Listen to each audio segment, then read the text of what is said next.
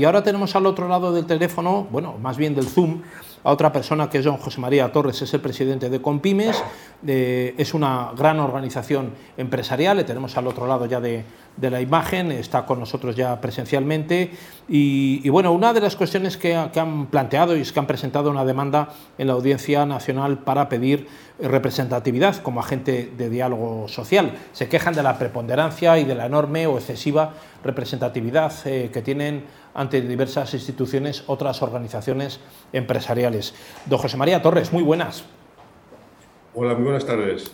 Muchas gracias eh, por estar con nosotros y, asumir eh, una invitación el 4 de julio que podríamos estar pensando que estaríamos delante de una paella, ¿no? De un, en, algún otro sitio, no, atendiendo llamadas de Zoom a estas horas de la tarde, pero bueno, es, más bien hora de siesta después de la sangría, ¿no?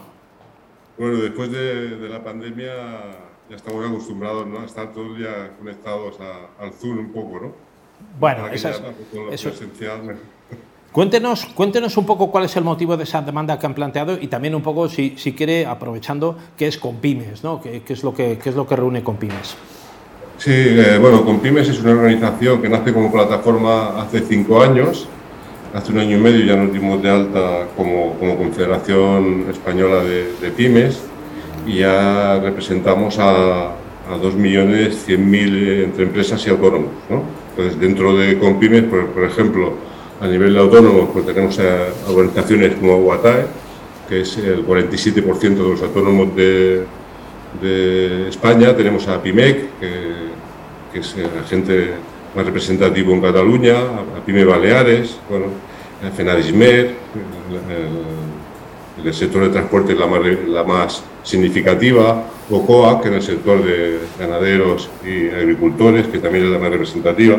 Bueno, entonces, eh, nosotros que estamos luchando, estamos luchando por obtener la representatividad. En España hay una anomalía, una anomalía que no pasa en el, en el resto de Europa, y, es que cuando se inicia la democracia, pues una sola organización representa a todos los empresarios. Y eso lo que ha generado es pues, que haya una sobrerepresentación de la gran empresa, y tanto en el diálogo social como, como la concertación, como la representación institucional, todo se decide em, por la gran empresa y las pymes, que somos el 99,8% del tejido empresarial, pues realmente no tenemos voz propia, ni, ni voz propia independiente, ni, estamos en las negociaciones como deberíamos estar por nuestro peso en la economía. Por lo cual nosotros hicimos una petición en agosto pasado al, Ministerio de Trabajo eh, pidiendo que nos concediera la representatividad, puesto que según la disposición sexta ya, eh, ya disponíamos de muchísimo más de lo que marca la ley del Estatuto del Trabajador, que es un 10% de empresas y trabajadores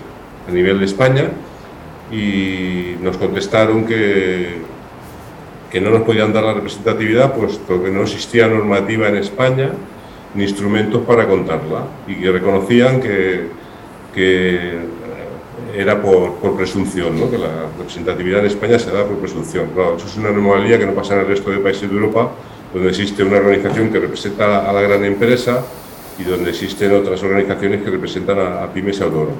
Y, esa es la lucha que estamos. Y, como hicimos un recurso de alzada ante esa contestación, pues el 21 de, abril de este año ya pusimos un recurso administrativo en la Audiencia Nacional pues para que para que al final tengan que poner una normativa para contar la representatividad porque no es algo normal. Claro. Claro, don José María, ¿cree usted que, desde la visión que tienen ustedes de, Compymes, eh, ¿cree usted que esto afecta de alguna forma a los resultados de ese pretendido diálogo social? Yo no sé si existe realmente, después de lo que usted está contando, es posible que parezca que es bastante cosmético esto, ¿no? Se reúne el gobierno, da igual que sea un gobierno que otro, el gobierno de España, da igual que sea en manos del Partido Popular o del Partido Socialista, eh, con sindicatos, que son también algunos sindicatos, y con empresarios, que son alguna organización empresarial, y el resto quedan fuera de ese diálogo, eh, con lo cual, por ejemplo, hasta hace nada hemos tenido que los autónomos estaban completamente fuera del diálogo social. ¿no? ¿Cree usted que esto de alguna forma eh, condiciona el resultado de, ese diálogo cuando se produce y los acuerdos eh, a, los que se, a los que se llega condicionan también el futuro del mercado, del escenario económico y social? Hombre, por supuesto, como comentaba antes, eh, al no estar las pymes representadas en el diálogo social, eh, hay una representación de la gran empresa y todas las leyes pues, se hacen pensando en la gran empresa, porque son los únicos que están realmente eh, ahí en el diálogo social. ¿no? Solo tenemos, pues mira, ahora claramente la ley Crea y Crece, que, que hemos estado meses trabajando para que incluyeran que, que, la morosidad, que las empresas morosas no pudieran contratar con la administración pública, pues eh, eh, las grandes empresas pues están en contra, por supuesto, ¿no? Quieren seguir pagando a 300 días, 400 días, y claro, es una lacra que, las pymes, ¿no? Que cobren con esos plazos de pago fuera de la ley, que hace que, muchas cierren. Eso no pasa en, el resto de Europa. Y, imaginamos, por ejemplo, el régimen sancionador que nosotros perseguimos desde hace años contra las empresas morosas, pues eh, si en el Congreso todas las luces fueron verdes, de todos los partidos, llevamos 61 prórrogas, porque se, está haciendo fuerza para que no se, no se penalice a las empresas que pagan mal. ¿Y cuáles son las empresas que pagan mal? Pues las grandes empresas. Claro. Don José María Torres, ¿cuáles serían los pasos, eh, según ustedes y, la organización que preside, para conseguir esa mayor representatividad de autónomos y de, pymes? ¿Qué es lo que ustedes tienen previsto en su agenda? Aparte de haber planteado esa, esa demanda de la Audiencia Nacional, ¿cuál sería un poco el siguiente paso? Bueno, nosotros eh, ya vivimos ese proceso en Cataluña, con PIMEC, se vivió y costó ocho procesos judiciales hasta que el juez dijo lo que es eh, de sentido común, dijo a contar. En cuanto el juez dijo a contar, pues ya, ya COE y FOMEN de trabajo dijeron, no, no, que entren en el diálogo social. Claro, porque si se ponen a contar, si nosotros somos el 99,8%, pues realmente la, representatividad pasaría a manos de las pymes y autónomos, ¿no? Entonces se consiguió el 50%.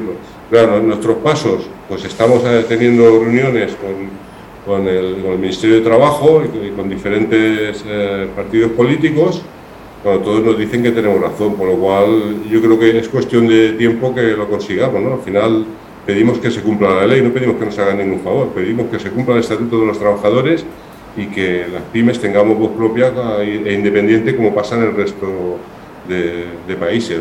Por ejemplo, eh, aquí eh, está COE ¿no? y está CPYME dentro, que, dice que representa a las pymes, bueno, es que no se le conoce ningún posicionamiento en estos 45 años de democracia que sea diferente al de COE, con lo cual está claro que es, una representación de, la gran empresa. La, la prueba la tenemos ahora también en el tema de las eh, empresas energéticas, ¿no? que están obteniendo beneficios, eh, ¿no? que, bueno, que como, tal como está la familia, las empresas, toda la sociedad de mal, y que no quieren contribuir ¿no? a pagar más impuestos de manera provisional. ¿no?